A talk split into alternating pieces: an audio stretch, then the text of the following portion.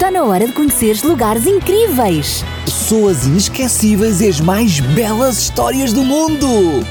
Vem daí Para uma viagem fantástica! Sarinha, vamos continuar a nossa viagem fantástica até Oreb? Claro que sim, são. Estou ansiosa por viajar contigo. Mas espera, vamos convidar os nossos amiguinhos para irem connosco nesta viagem. Claro, Sarinha, não podemos ir sozinhas. Precisamos que todos os amiguinhos embarquem connosco nesta aventura. Queres convidá-los agora? Claro, são. Vamos a isso? Olá, amiguinhos. Quero convidar-vos a embarcarem comigo e com a ação nesta viagem fantástica até Oreb. Amiguinhos, chegou a hora de partir. Vamos apertar os cintos e. Vamos voar!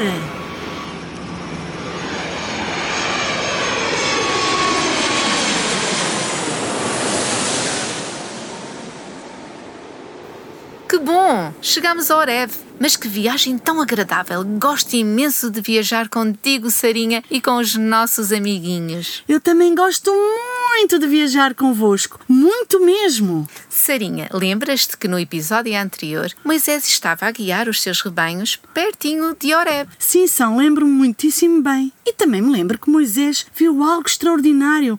Um arbusto em chamas. Sim, isso mesmo.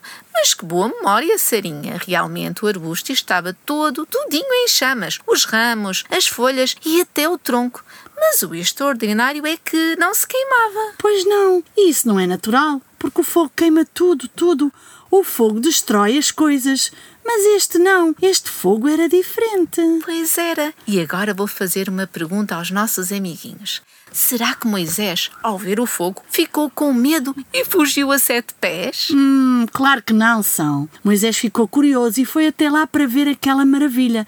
Ele queria ver porque a sarça não se queimava. Sim, ele aproximou-se para ver aquela cena maravilhosa, aquele arbusto iluminado, e quando se aproximou, uma voz de labareda chamou e disse: Moisés, Moisés. Amiguinhos, isso é incrível! Uma labareda de fogo a falar. Uau, espetacular! Era o senhor que estava a falar com ele. Sim, é isso mesmo. Deus estava ali para ter uma conversa com Moisés. Incrível! Sarinha, quando Moisés ouviu chamar o seu nome, os seus lábios ficaram a tremer. Pois foi, e na Bíblia diz que Moisés cobriu o seu rosto porque teve medo de olhar para Deus. Sim, sim, e ao cobrir o seu rosto, Moisés mostrou respeito para com Deus. Amiguinhos, quando falamos com Deus, devemos fazer como Moisés, com respeito e de forma reverente. Concordo contigo, e para além disso devemos falar com humildade, porque nós não somos nada diante de um Deus tão poderoso. Sim, Sarinha, temos de ser reverentes e mostrar-lhe todo o nosso respeito. Isso mesmo, não devemos falar com o Todo-Poderoso e Santo Deus que habita no céu como se estivéssemos a falar com um coleguinha. Não, não.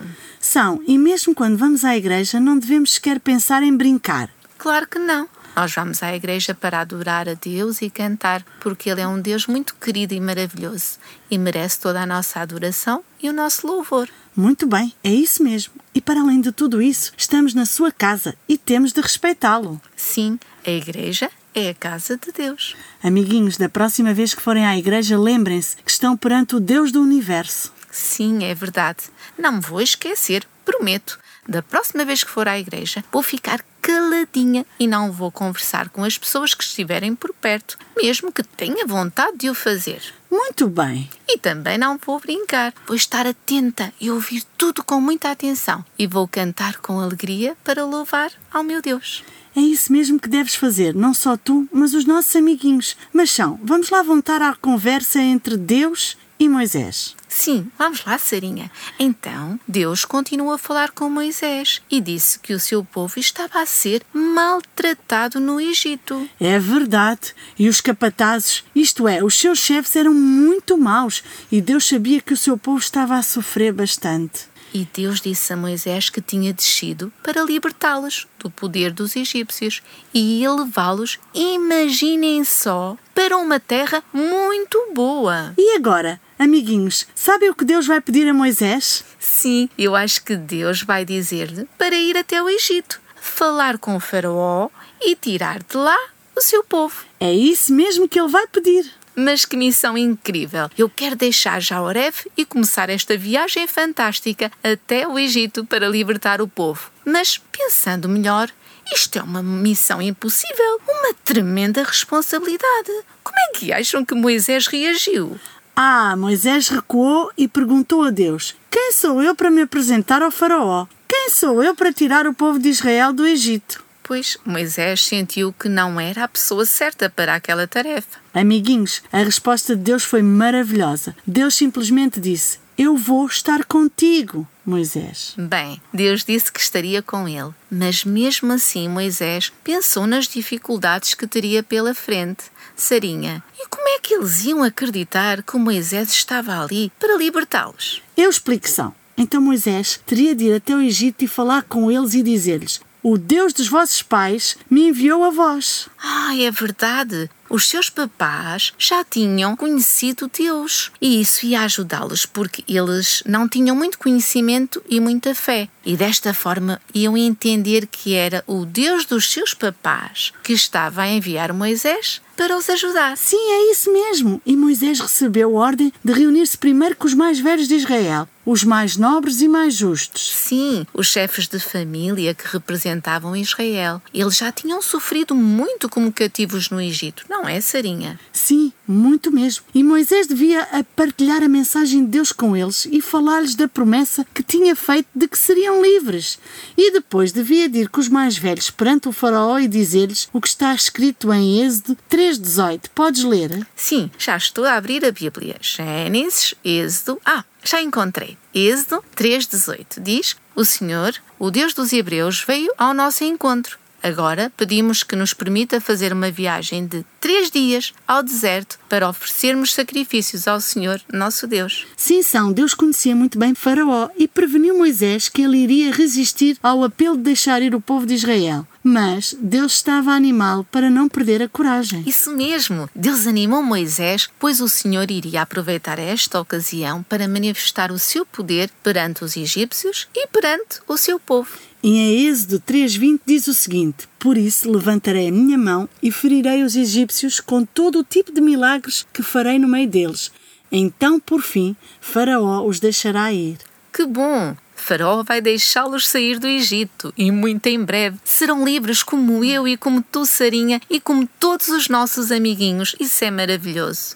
Mas estou a pensar que os hebreus trabalharam tantos anos no Egito. Será que vão sair de lá sem nada e de mãos vazias? Nada disso. Quem trabalha tem direito ao seu salário. Podes ler na Bíblia o que o Senhor diz em Êxodo 3, 21 e 22? Farei que os egípcios sejam bondosos com os israelitas, e assim não sairão do Egito de mãos vazias. Toda a mulher israelita pedirá às suas vizinhas egípcias e às mulheres que as visitam artigos de ouro e prata e roupas caras, com as quais vestirão os seus filhos e as suas filhas. Desse modo, tomarão para si as riquezas dos egípcios. Mas que boa ideia! É mais que justo. Eles não podem sair do Egito sem nada. Afinal, os egípcios tinham enriquecido à custa do trabalho exigido aos israelitas. Sim, eles fizeram deles seus escravos, por isso eles tinham de ser recompensados. Sim, e como os israelitas estavam para partir em viagem para a sua nova morada, era justo que reclamassem uma recompensa pelos seus muitos, muitos anos de trabalho. E que trabalho! Foi muito, muito duro trabalhar no Egito. Então, deixa-me ver se entendi. Então, o povo de Deus devia pedir artigos de valor que pudessem ser facilmente transportados. Era isso? Sim, isso mesmo. E será que os egípcios estariam dispostos a dar? O que acham, amiguinhos? Será? Isso é o que veremos no próximo episódio. Amiguinhos, se tiverem um problema, conversem com o nosso querido Papá do Céu. Ele é poderoso e vai ajudar-vos. Podem acreditar. E se estiverem tristes, orem a Deus e Ele vai animar-vos como animou Moisés.